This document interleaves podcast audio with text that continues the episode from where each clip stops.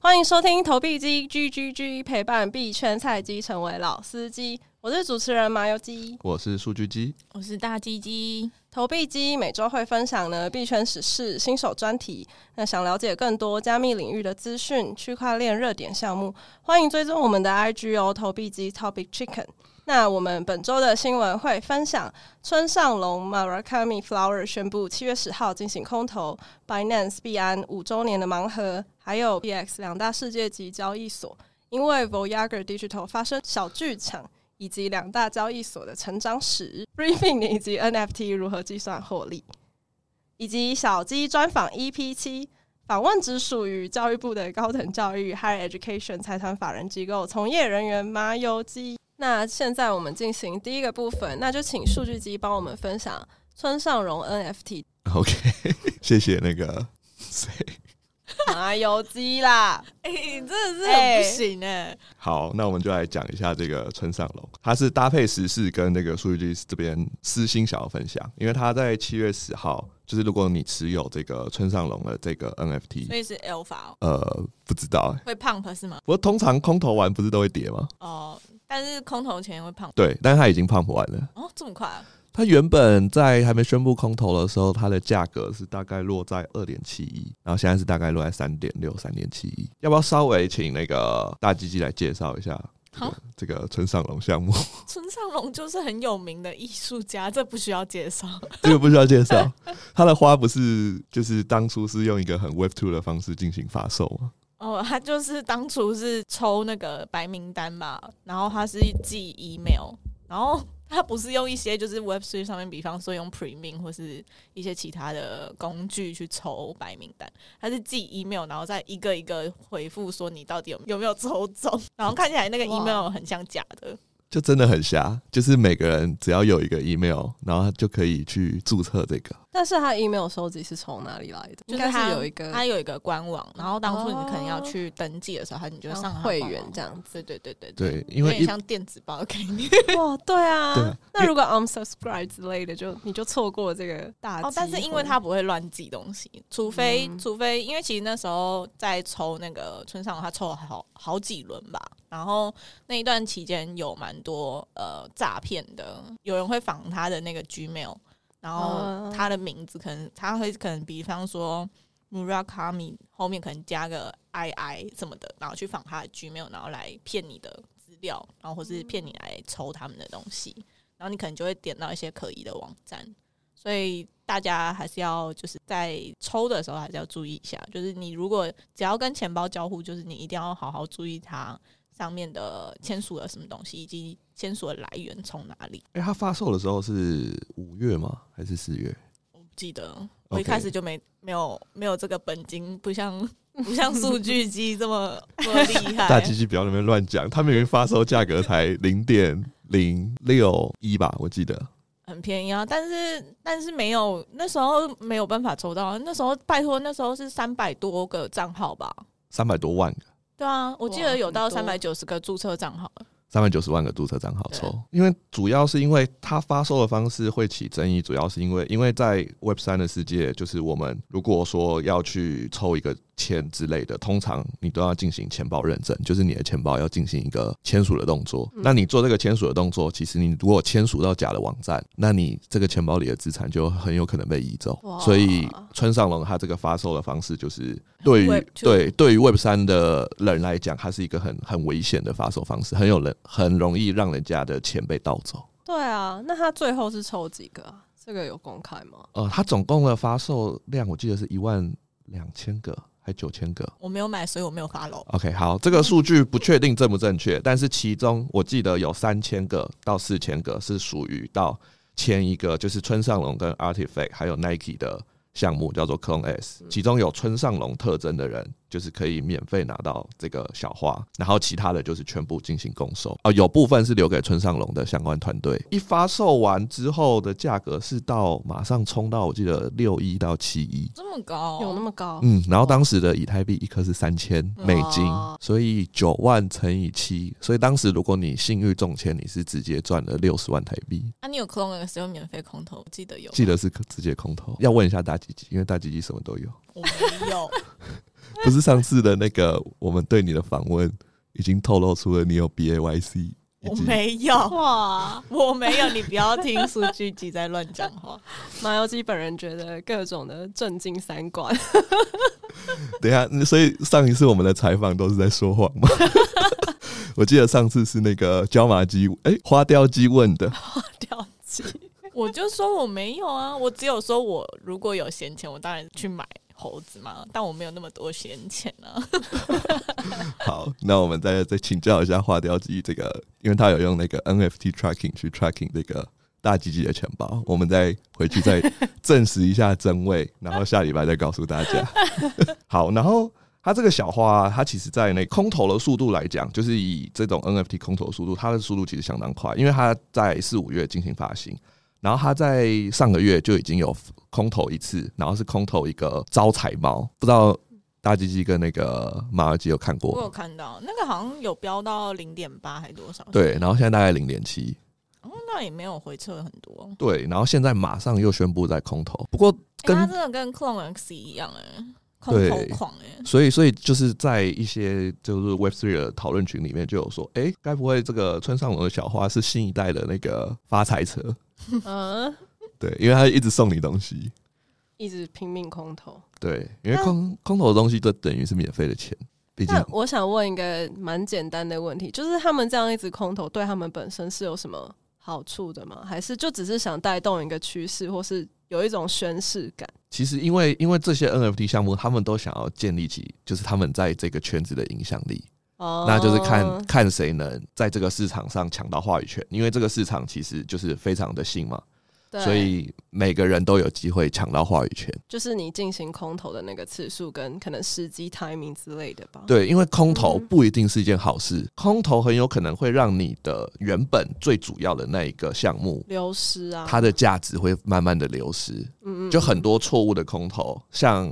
卡拉夫鲁的空投，就让它第一个原本卡拉夫鲁这个 NFT 原本它长期维持在两亿以上的价格，然后空投完之后，它就再也没回去两亿了，为什 么？也卡太夫若惨发生什么事情？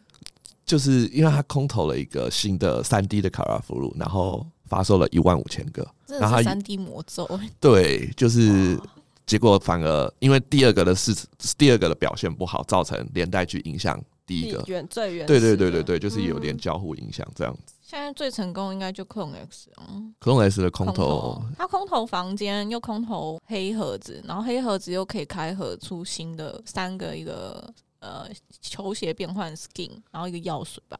然后还有一个是又开的红色，对又有一个那个盒子，对，解释一下，Clone S 它空投了一个 Nike 的盒子，就是它是一个盒子，然后上面有 Nike 的符号，你说橘色那种盒子吗？呃，是一个数位数位的哦盒子数，位铁盒子，铁盒子，对对对对黑色的对那。种哇！然后它那个铁盒子已经可以打开，然后打开出现会会得到三个东西，一个是金盒子，然后上面也是有 Nike 的符号，就代表你到时哦候金盒子还可以再开，再开，然后还会给你一个染剂，就是然后还有一双数位球鞋，嗯然后你可以用那个染剂去染那个数位球鞋，你就可以不断变换你的球鞋。对。这蛮有趣的，对，因为这个是 Nike 嘛。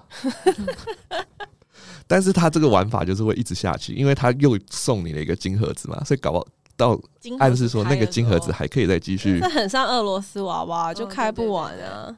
对就一直引，应该是说一直引发你的兴趣，那你就会一直想去开啊。对，因为因为现在 NFT 圈就是落到说，如果你不发空投，大家会觉得你好像我就持有这个没东下文西了，，对，没有没有不知道能干嘛。嗯嗯嗯，我是觉得村上龙发空投很是一个相较合理的事情，因为村上龙就是一个艺术家嘛，就感觉他在空投艺术品。对啦，所以感觉价值可以一直保存。但那只是数据机这边的观点，不知道大鸡鸡怎么看？我觉得 OK 啊，艺术家、艺术圈的呃 NFT、NFT 里面艺术家都蛮喜欢空，就是会让他们持有他们艺术品的人一直有好的福利。那空投是算是最常用的手法，对啊，像是之前有一个那个吧，Reflection， Reflection，该不会是我买的那个吧就是我你又买了？Noble Cards，不是就是那个它哦我知道了，反射的那个摄影型的，我知道那个，他那个其实他接下来就是就是他那个艺术家，他接下来会再空投你一个有点像艺术型的 pass，、 嗯嗯，嗯然后你只要持有这个，可能持有超超过几个月，那他就会空投这个东西。大只金是你我怎么后来还没知有道？因为你不是无情 TP 了。哦，对啊，我无情 TP 了，而且我好险，我还 TP 再高点。哇塞， 对，就是你持有这些 NFT，很多时候你喜欢，但是你必须还是在趁你有获利的时候把它获利很快了结对。啊，这应该是个蛮蛮现实的考量了，可以理解。因为主要是 NFT 它本身会承受的风险很多，嗯嗯，因为它的计价的方式不是像我们用台币或者是美元计价，它是用所谓的以太坊计价。那以太坊本身的波动远远高于美金跟台币，所以你有可能就算它本身的价值没有跌，可是以太坊就是这个计价软体它下跌了，等于你的 NFT 价值也连带下跌就。再见。所以如果你的你持有的这个 NFT 项目，假设它是两个一起跌，就是它本身价值下跌，然后它的计价的代币价又下跌，你就要承受杠杆的损失。哇，那很大。对，这个数据机就有切身之痛，手上持有太多 NFT，如果没有做一个风险控管，就是在这半年的市场等着死。还好吧，NFT 应该占你所有的资产里面可能一趴吧。我觉得数据数据机有时候都会有点夸大、欸，偶尔大鸡鸡吧偶，尔你刚才是讲数据机还是大鸡鸡？哦数据机，应该是大鸡鸡吧。听起来啊我哦们一哦致都认为啊 一致听起来觉得嗯， OK，好，那村上龙的分分享就到这边，因为我们今天刚好是七月十号，所以我们还对，还不知道他空投的东西是什么，然后他空投的我们再跟大家分享。但是他是在就是数据这边有在他的那个 Instagram 有看到一件 T 恤上面在印就是村上龙的那个花的图案，嗯所以我猜感觉是空投一个 T 恤，就是有点像 Adidas 跟那个最近 Artifact 那个空投，就是数位的 T 恤，可是那个数位的 T 恤它是可以换成实体的 T 恤这样，然后也是颠覆逻辑，因为这些 T 恤目前在市场上交易的价格都是零点四、零点五，等于一件 T 低恤耶不是很高哎、很四高，百到五百美金哦。哦哦哦，对不起，计算错其了。实我们如果走进这个 Nike 的店，你去买一件 Nike 的 T 恤，可对能 啊，八百块台币，现在是八百块美金，傻爆眼，好好好吧，对也是一个比较创新的手法。所以告诉大家，想要卖贵就是要把东西 NFT 化，价格自然就会高。你就直接从台币跃升成美金，没有没有，越生成以越太再币。再跃升成以太，很哦，那我们再来就请阿吉吉分享一下这个 Binance 五周年的盲盒，你不是抽中 吗？我啊你也抽中啊！你不要讲好不好？ 你现在丢球丢这个给我，然后我没有准备，没事啊，就照你讲的。反正呢，就是必安在最近的时候庆祝他们五周年，然后发行了他们所谓五周年的限量的 NFT，那总量差不多是一万个。然后你要上必安的那个 Binance 的 NFT 的是去呃放零点一颗，零点一颗，对，但是因为它是有，它是要用权重加成，就是你要在可能四天的时间内，然后你的平均持仓，所以等于如果你晚三天放，那你就要放多一点。哦，对，当时候大鸡鸡就是只剩五个小时， 所以必须要放多颗一点，财力不凡。好，然后放完之后，你要再就是你有你有四支钱可以投啊，一支钱的话是两 BUS，就是必安的那个 BUS， BUSD 就是一种美元稳定币，就是在区块链世界里，虽然我们都是用所谓的 U 计价，但它那个 U 并不是那个我们真实的美金，而是有一些公司他们去可能银行去抵押，就是不管是美国债券还是真实的美金，然后去把它生产出等值的虚拟美金。就是这些美金，它在背后是有把资产放在银行，所以你可以把这些虚拟美金借由这些公司，再把它换成真实的美金，然后或者说你从就是你拿真实的美金去跟他们换这些虚拟美金。BUSD 它就是币安跟一家这种稳定币公司合作发行的美金，所以它的价值就等值于真实的美金这样。请问马小基有听懂吗？ 那它跟 USDT 的差异在哪？呃，发行的公司不一样，USDT 的背后发行家叫做 Taser，然后哦 BUSD 的背后发行家叫做 Paxos，两家目前都是蛮稳定的公司，就是大家手上如果持有 BUSD 或者 USDT，目前都是很安全。那诶不那他们两家汇差有汇差吗？汇差是有可能，因为毕竟 USDT 汇率风险有时候就是 USDT 相较 BUSD 它的波动率会比较大，就是它偶尔会不小心脱钩一点点。比如说脱钩个零点五帕到零点六帕，之所以会脱钩的话，因为科普 Paxos 一下这家公司跟币安发行的这个 BUSD，它是一比一的美元，就是它如果发行了七十亿颗虚拟的 BU，就是 USD BUSD，那它其实就存了七十亿美金，这是真实的美金在它的银行里面，所以它的脱钩率相较低，因为它是用一比一的等值价值去做储存。对，所以就是大家就会很信任这个发行商，就是造成脱钩的风险。USDT 的话，它在现在已经有做体制改善，但是它之前的话，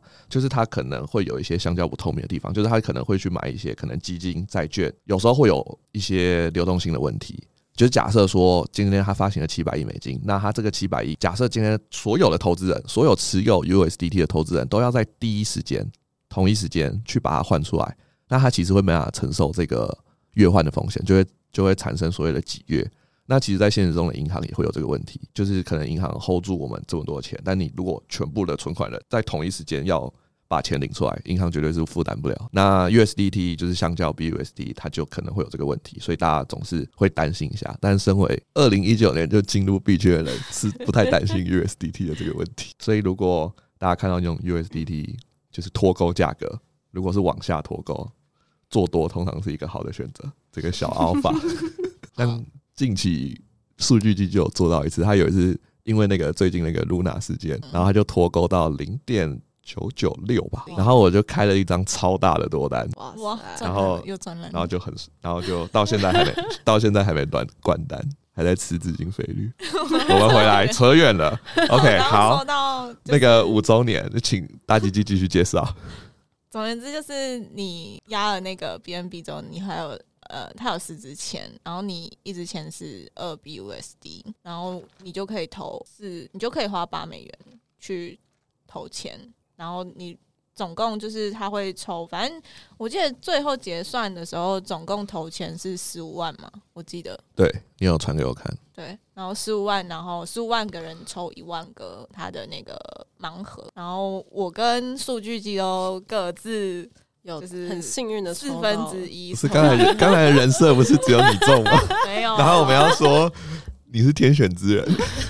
好啦，然后这个后来他的那个币安的 NFT 的市场，这个盒子可以就是可以卖到七十上下，这就是为什么我们要去抽，因为大吉吉想要赚对啊，钱。因 为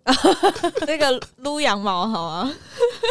这应该是大家知道，应该都会要去抽吧。对，这个就是对啊就是大家如果有有有这个方面的资讯，可以想见，因为签数只有十五万只，对，然后一个人有四千，所以等于只有四万多个人去抽，但是币安的使用用户有五百万以上的对人。 啊，代表说只有四万人知道，关心市场的人只有四万个。因为大家的 NFT 的市场会比较关注在以太上面的市场，嗯 币安这个就小抽小抽的概 念，没错，因为像大鸡鸡这种 NFT 专家，对这种小奈米的这种抽什么我都撸好不好？感兴 趣，嗯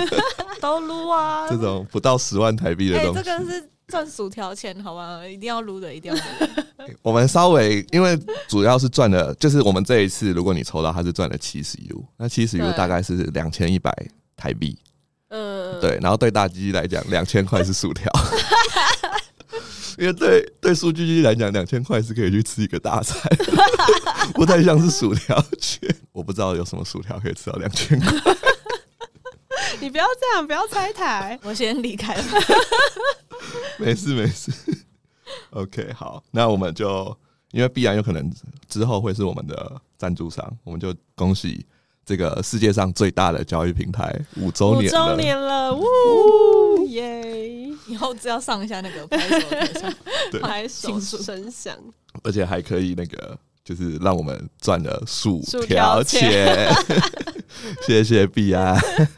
谢谢吧。不过它如果开盒，它是有机会变成超级大薯条，因为它那个盲盒它是有它有分等级，它有五种稀有度，总共一万个嘛，那它有八百个所谓的 SSR 稀有度，然后那个 S SSR 的稀有度的地板价是一千 U，哇 Holy shit，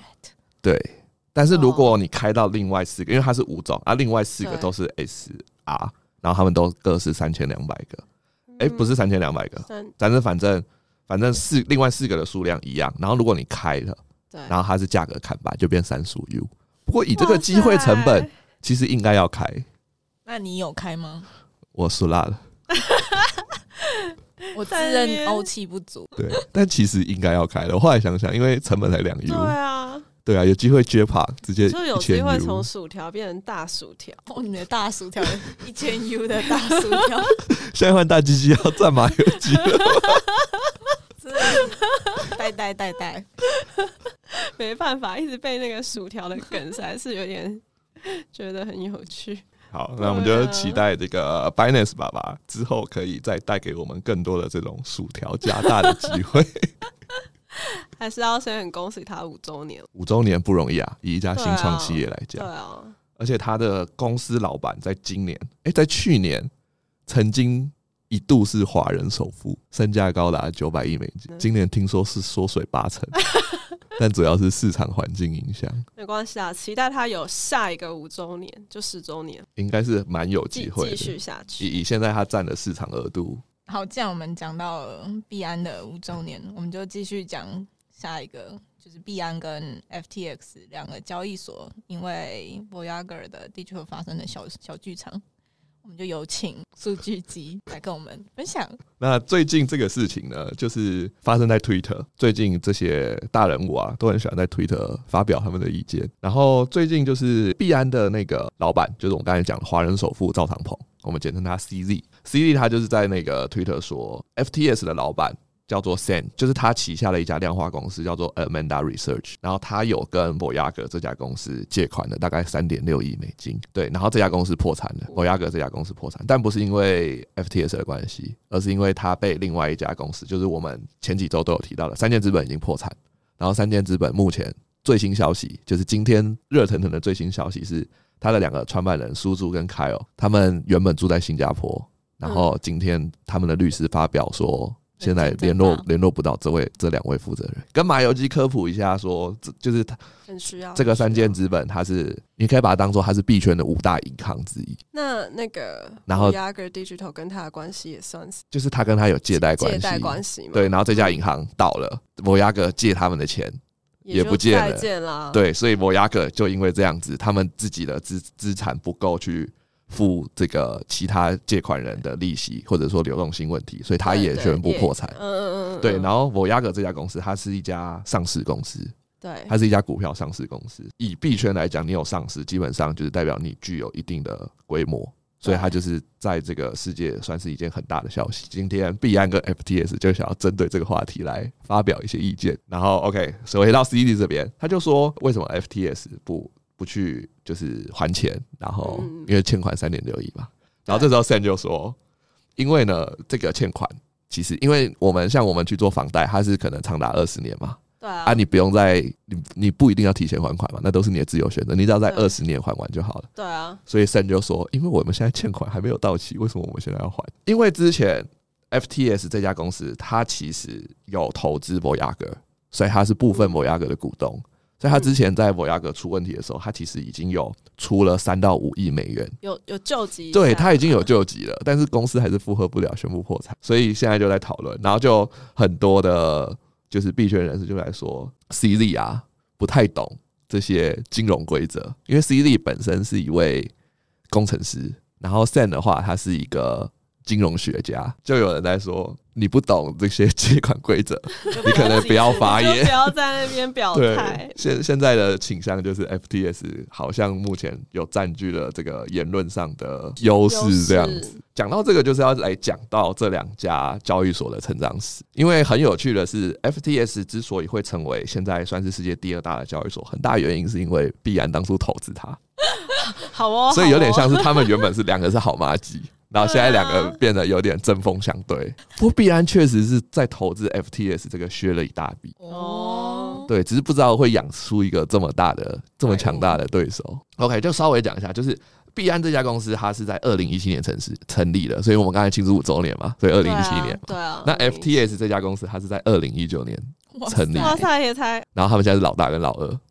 就知道这个行业有多新了。哇，哎、哇 f t s 超新的哎、然后 FTS 当时就是成立之后嘛，二零一九年，因为币安它是它成立主要比较做的就是一些山寨币的交易起家的。FTS 因为它的创立团队全部都是交易者，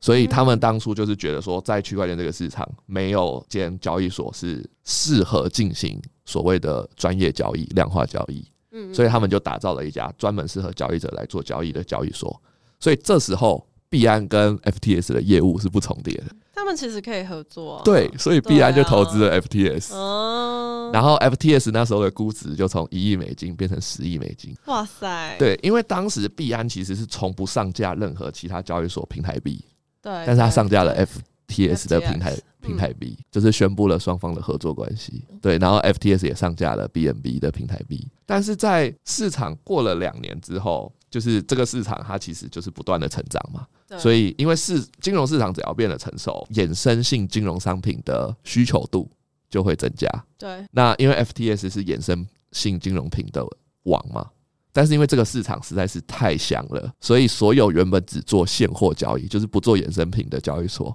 全部都想要来挤一杯羹，所以币安就开始做了衍生性金融品的交易哦。但是现货市场本身也是一个超香的市场，因为所有人都会买卖比特币，随着比特币跟以太币变红之后，大家都会想做买卖嘛。对，所以 FTS 的现货市场也逐渐在增大，它的所以所以双方的业务是不是就开始重叠了？对啊，所以 FTS 在就不太需要币安币安的了这个投资了，嗯嗯，所以他们后来在我忘记是二零年还是二一年，他们就把股权结清了，因为币原本币安持有 FTS 相当程度的股权嘛，对，然后 Sen 就把它全部买回来了。哇，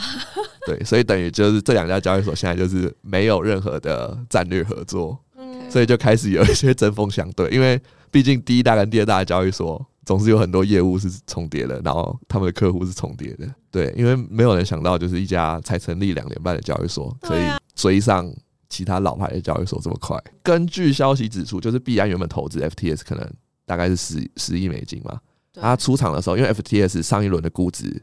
就是在他离开的那时候，估值已经到一百六十亿美金。根据这个消息，币安应该在 FTS 这个投资赚了十六倍的报酬，所以其实也是还好。就是 C 利也是投资对公司，然后削了一笔。对啦，然后这个就是大概他们的一个小故事。然后数据机这边其实是从呃，就是跟着 FTS 一起成长的，因为数据机有参加这 个 FTS 当初的平台币发售，我们在跟着你 FTS 进你也行跟着成成长长。啦，对啊我就是一路看着 FTS 一路成长成现 在这个样子，开着对对，很有感慨，但他对币安是没有感 慨，对，因为币安没有让数据机赚到钱，有吧？哎、那个七十 U 有吧？ 这个七十 U 币安爸爸可以可以，薯条还是有啦薯条加超级大。不过呃我必须老实讲啦，当时在二零一九年的时候，用币安的 app 跟用 FTS 的 app，FTS 的那个 app 真的是爆难用，呃真的是有 够烂，那个界面可能比那个公股银行的那个 app 还要烂。哇塞，哦我哦币安的界面是真的很人性化，嗯嗯，对我都不操知道作，起来我自己都觉得币安比较好用。我都不知道为什么 FTS 那时候可以做起来，我真的觉得超难用。 做起来的原因主要是因为他们当时推出了很多专业的交易金融的一些标的，就是它很多创新啦。但是那些创新就是对一般投资人可能没有什么用，就是他们推出了可能像是杠杆代币或者是所谓的 E ETF。其实我们在传统金融有 ETF 嘛，可是在区块链它没有这个 ETF 的概念。对但是 FTS 就出了 ETF。像那时候川普在选总统的时候，FTS 就开了一个川普的代币，就是如果他当选，这个代币的价格就会变一；那他如果没当选，这个代币的价格就会变 零。FTS 就出了很多这种，就是让大家赌性坚强的人进去玩。然后他还出了所谓的波动率合约，就是嗯嗯今天它就是比特币的波动率合约。假设比特币今天动了两千，那这个波动率合约就会涨。就也一起，哦但如果今天比特币没有涨跌，那这个波动率合约就会下跌。然后当初就是我们有一票人很喜欢玩这个波动率合约，每天都在看今天有没有波动。 就是他推出了很多这种诶、算是独一无二的商品，然后就吸引了很多人进去使用。不过不得不说，现在其实以市占率来讲，必然还是遥遥领先 FTS 啊。我们上一期有讲到那个 IEO 嘛，然后很可惜，这次目前都没有人中签。想一下那这个主要还是是要让马友基知道一下，嗯嗯，就是一支钱要一百五十克 FTT，、哇哦，然后一百五一克 FTT 要二十四块美金，所以你二十四乘以一 百五再乘以七百五就是大吉吉有的钱，我有点不太想知道了， 只是知道的太多了的感觉，知道了太多的是不是？那吉吉怎么沉默了？你要发表一下 立场吗 等你们结束这一段， ？OK，再来就是要请我们的 NFT 专家大吉吉来分享一下，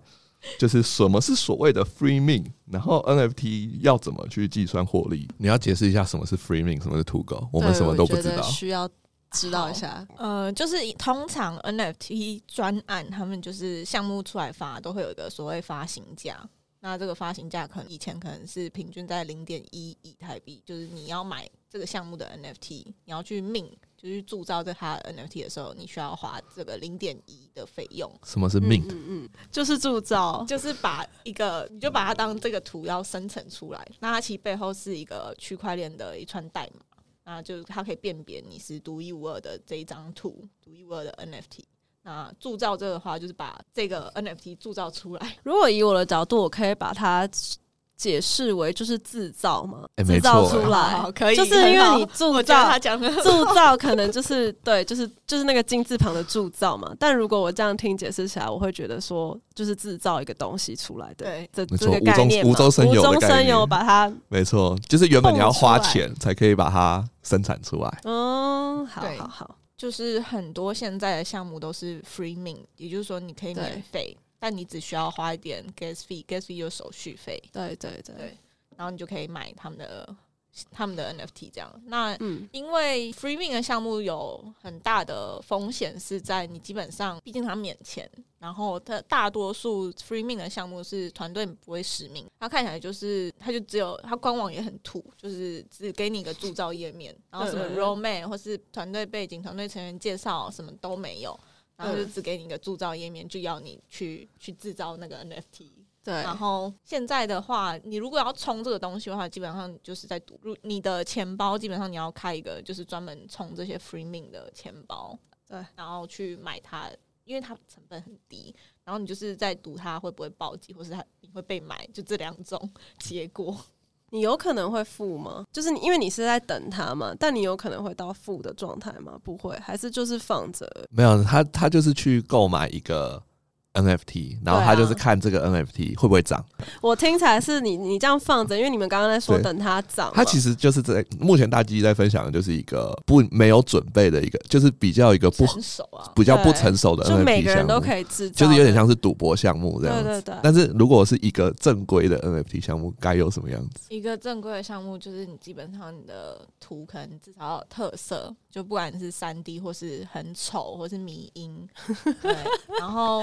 你要有 roadmap，比方说 c o n x 它就是说、哦我们要打造一个生态，就元宇宙的生态，对然对后 BAYC 的话，它就说哦，我们是第一个做会员凭证的 NFT 项目，嗯嗯嗯，然后他们会去公告说我们的 roadmap 是怎么样，或者说、哦、我们可能会发游戏，我们可能会怎么样，哪一个阶段 phase one phase two 我们会做到哪些事情。然后最重要的是他的团队，呃，有实名制的话，就是一个好的一般正常的项目该有的样子，就是你的团队背景、团队成员过去做过哪一些，可能他是在 Web Two 里面很厉害、很有影响力的人或者什么的。嗯嗯那嗯基本上你的这几个条件要有达到，就是一个一正常的 NFT 项目的样子。然啊后我刚刚说的就是不正常的 NFT，就是它这些都没有什么都没有哎、对，然后或是。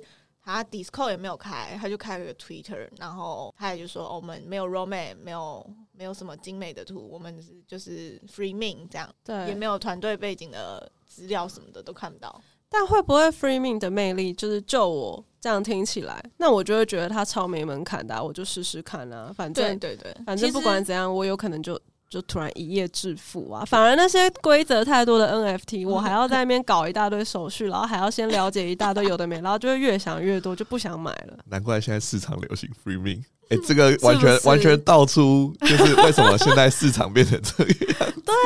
第一个是你你你不设限，那你就是 free 的，那我就成是直本非接。常低啊。对啊，我就这样子把它所谓的铸造出来之后，我就放着，反正也没有人规定我一定要怎么样。但你刚刚说的那些，譬如说正规的 NFT，我就是可能还会，譬如说有编号，然后有什么像那些比较知名的，可能就是那些猴子、鳄鱼啊那种什么图案，诶，我我我不知道名称，但是我只记得那个没有很印象很深刻的图案啦。 应该说正规跟非正规，主要是正规的，你有持有成本，对啊，因为你要花可能几千块甚至对几万块去对持有它，所以对你是会心痛的。Free Min 项目，你如果赔了，可能就是你一就觉根得薯还条。好， 又要用薯条是吗？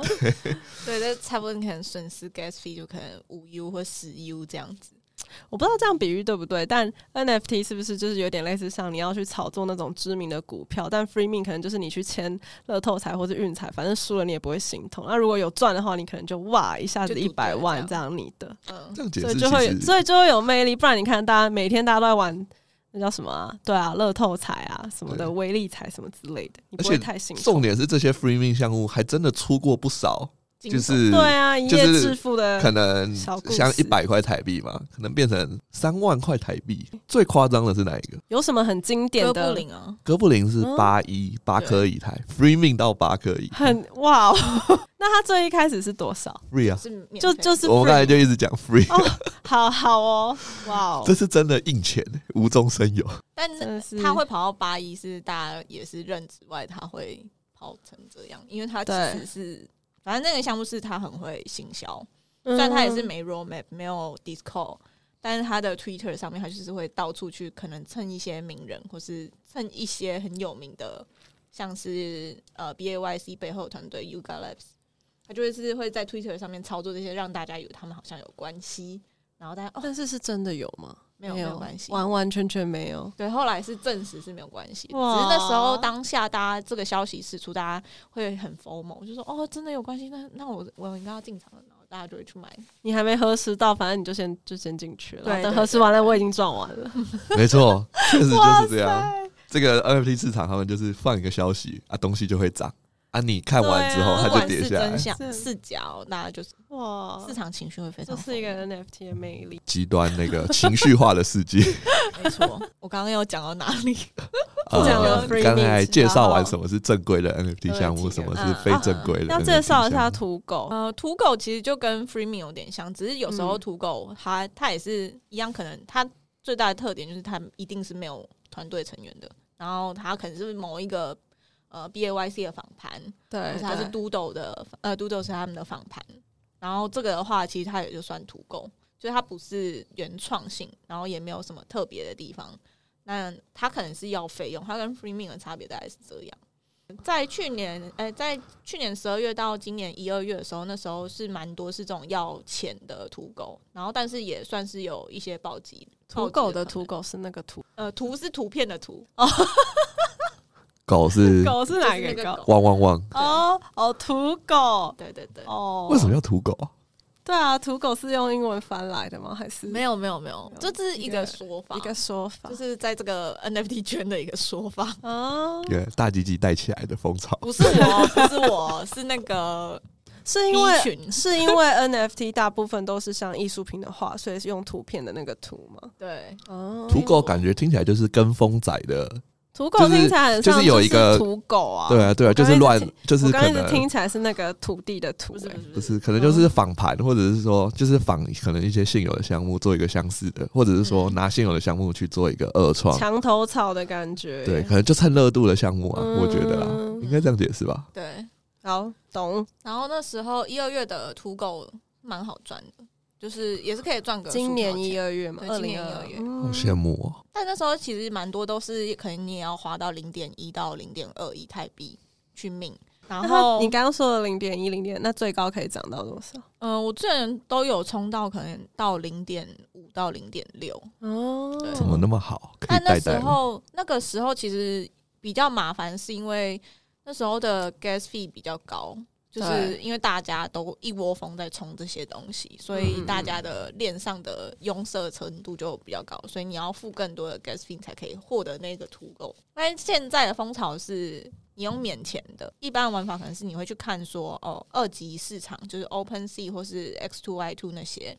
你去看他们摆买盘很好，就可能三分钟跟五分钟内都一直有一直有成交量，那你就可以去买一些可能稀有度高一点点的去卖掉，啊，这是一个玩法。然后另外一个就是看 Twitter 上面它的追踪数或是它留言数、按赞数很高，你就会觉得它有热度。然后你有对有热度的话，你就可能去命，就是免钱嘛，然后你就还是要快进快出，它的策略会是这样。我最近冲的土狗都是被买了，因为其实打土狗有点用像是是你买十个项目，你中两个，那你这两个有暴击的几率高的话，那你就前面的成本就会被摊掉。就是十个只要中两个，基本上就会赚钱。对啊，很哇哦，然后因为这种项目，他们他们都是就是现在 free min 项目很多都是呃命完之后马上就开图，你对，就可以马上知道你的稀有度高不高。讲一下这个，就是 NFT 项目啊，通常你铸造完，塑它造，嗯它会有一会有一个盲盒个，它嗯会有一个盲盒，对然后因为它可能是一个，不管是几千个，它都会去排列那个稀有度，对，所以每个人对稀有度都会不一样。嗯那你会就会有一种就是扭蛋，然后去扭那种比较稀有的东西，根据稀有度的不同，你的 NFT 的价值也会不同。应该是稀有度越高，你的 NFT 价值就会超高吧？对，所以你有可能已经开到一个单价很高的 NFT，然后你的稀有度又很稀有，等于你就是又可以卖更贵对。啊，所以现在 NFT 的项目，它都会先做一个盲盒，就是不是你马上命完你就知道你的稀有度，而是你可能要过个几天，大家在酝酿那个社群，然后然后跟之后全部一起去比这样对，子然后之后才把盲盒打开打，开，然后大家才去再去讨论说，哎、我拿到了最后的样子到底怎么样？那个大基金要补充一下，就是 free min 这些项目啊，有什么风险性上、安全性上的问题？安全性上就是就是你在买，你就是会跟他们的前端的那个网站去做合约签署的动作嘛。那你只要签署过了，很高几率可能会被骗，或是会 rug 的项目。等一下我要解解释 rug，rug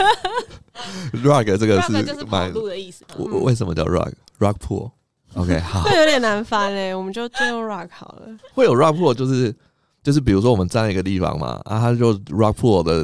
rug pool 大家知道什么吧？不就 pool 就地毯嘛，对啊 rug 就把它卷起来嘛，对啊，它就把地毯卷起来，原地就是看跑路这硬样。要对翻，啊，对啊硬要这样翻。 OK， ，OK，好，好 这段可可以以可剪以掉。好，不会不会可以留着。 OK，我们继续。好，然后呃，就是你只要跟这些高几率被就 rug 的项目合就是合约交互的话，你的钱包的风险就就是很有几高几率被被盗了，你的钱会被移走。嗯所以你通常在玩这种图文上，你一定要开一个独立的钱包，然后不要放太多钱，毕竟它是 free min，对，啊所以你就不要放太多钱，然后去冲这些项目去跟他们的合呃约网站做交互，这样的话你就损失那笔钱你不会心痛。对嗯对然后你一定要分开，就是你正经的钱正命正经钱包钱包的项目，跟你命这种土狗项目的钱包就是要分开，嗯嗯，或是你可能再开一个浏览器，开一个全新的钱包对都 OK。上了一课的感觉。没错，大概风险是这样，然后再来是你可能在买完之后，你记得要去 revoke，对，就你就不会再嗯嗯嗯跟这个网站太有任何的关系，对，哦，是可们现以在这样的哦，嗯，对，所以就叫做 revoke。就是你这点也就是命完之后也要做保险，因为还是怕会有就是会盗用你其他钱资料或对是资钱料吗的，对，我们之后希望是有机会可以请到有被盗过的人，因为数 据数据在就是在币圈目前是还没有被盗的经那哎有 验，想过所以无法被分盗的享人那我有朋心友有声？哎、哇，嗯，但好像是零点二以太被盗，但是他以太是在三千多的时候，因为数据这边在治安相当重视，是应该不会出现这种被盗，希望不要。哎、可是我自从就是手机有装 MetaMask 之后，其实我有点担心，我自从就是发现有时候就是人在外面，然后会有一些项目突然发售，我也把手机装了一个 MetaMask，但是就是装了一个里面只有零点零八以太的一个钱包就。放少少的啦，没错，没错，就是大家手机上的钱包可能还是要注意一下，因为毕竟手机上的钱包解锁，只要拿你的脸就可以解锁。对啊，很好盗，对要你万一放被太挟多持，因为最近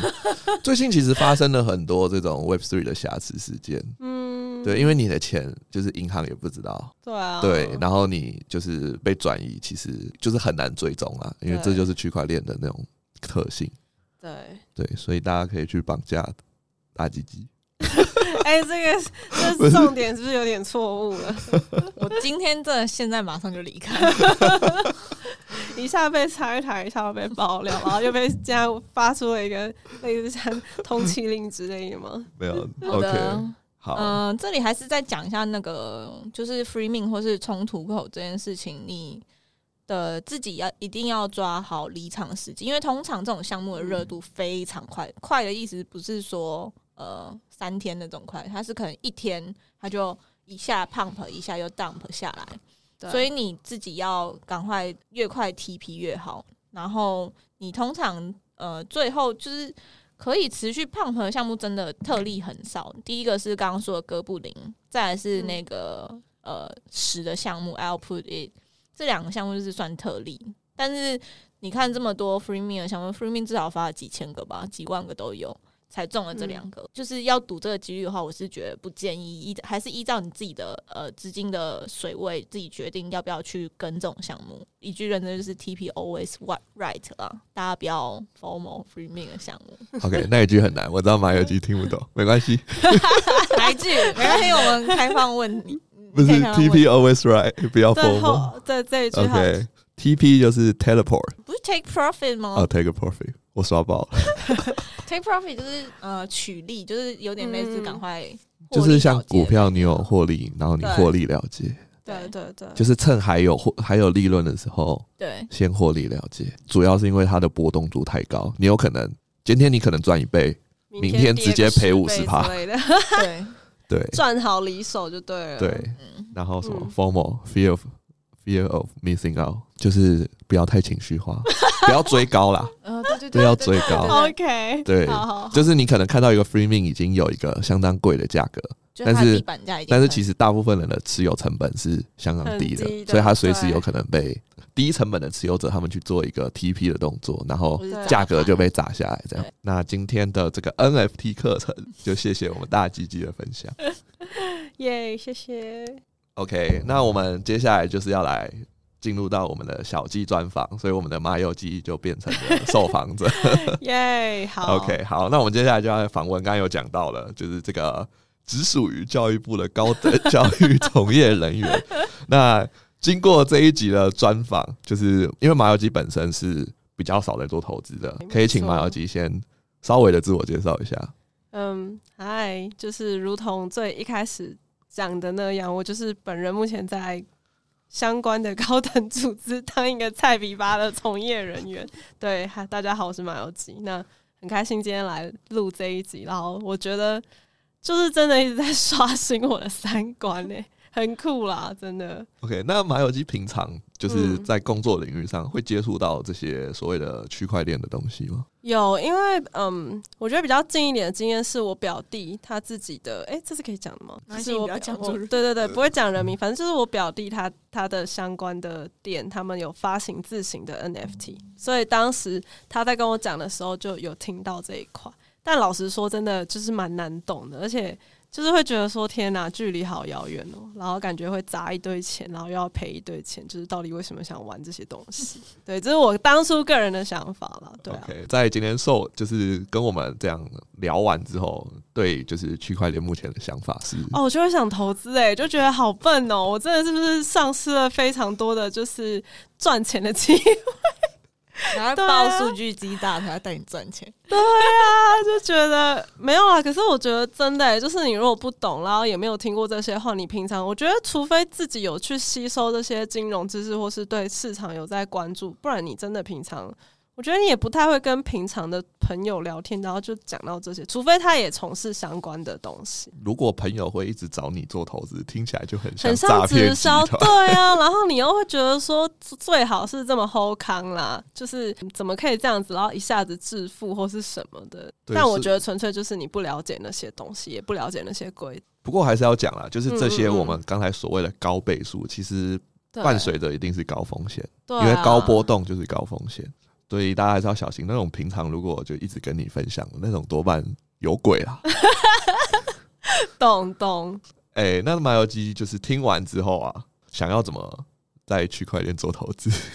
有想要就是布局哪一块吗？因为其实区块链分很多赛道，对，领域很广，就我们刚才有讲到的交易所嘛，对然后也有啊， NFT，然后也有所谓的比特币、以太币的投资。我好像会比较对比特币有兴趣。哎、当时是不是我第一次问马友基的时候，就是对马友基说：“哇，一颗比特币我怎么可能买得起对啊，当时也是因为听到，就是有一次跟数据机讲话聊天，然后我才知道说，哇塞，原来就是投资比特币没有这么想象中的这么遥不可及。对，不用买一颗。对， 所以是不是哎用买一般人颗听？到以为，因为之前比特币一度一颗到达一百八十万，而且我觉得就是太多的那时候很多明星艺人，还有一些各种的潮流，然后新闻这样报，你就会让大家觉得说，真的是是一个很比较类似像金字塔顶端的人才会去玩这些，然后持有这些。对，就没想概到念其实比特币没有人在买一颗的，对啊，只要零点零零零零一颗就可以买。对，然后我觉得像其他的项目，就是就像你们刚刚讲的，都有伴随一些风险，跟就是要掌握那些市场的潮流跟动向。我觉得就我这样子就是超级没经验来说，我就会比较先先先缓缓，因为我觉得那些东西看起来就是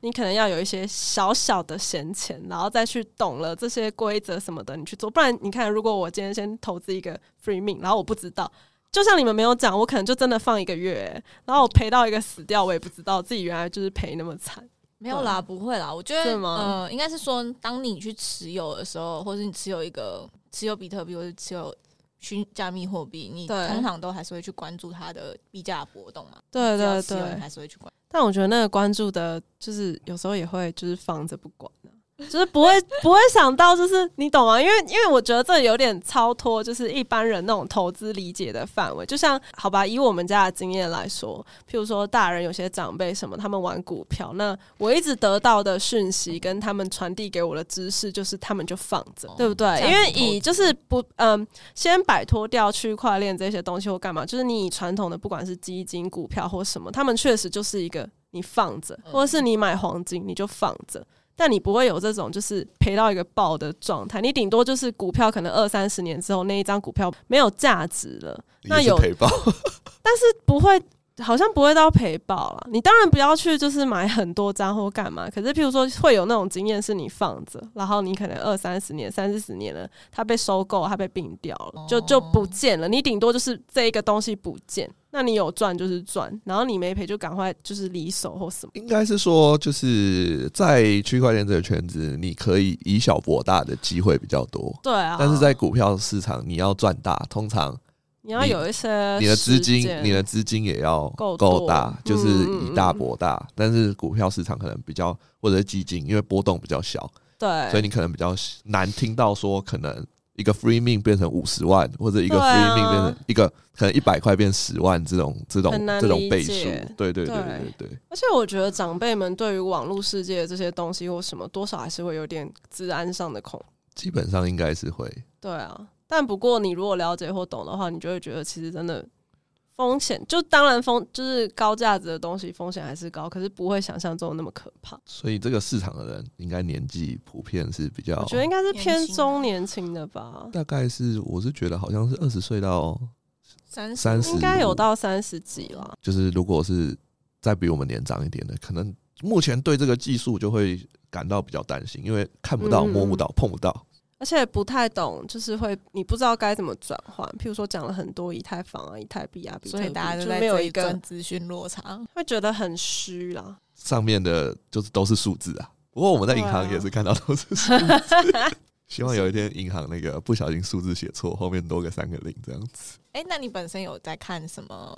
NFT 的项目吗？还是完全没？完全没有哎、完全没有。因为就是真的，我觉得今天应该是我有史以来就是很扎实的金融资讯课程的补充、 也就是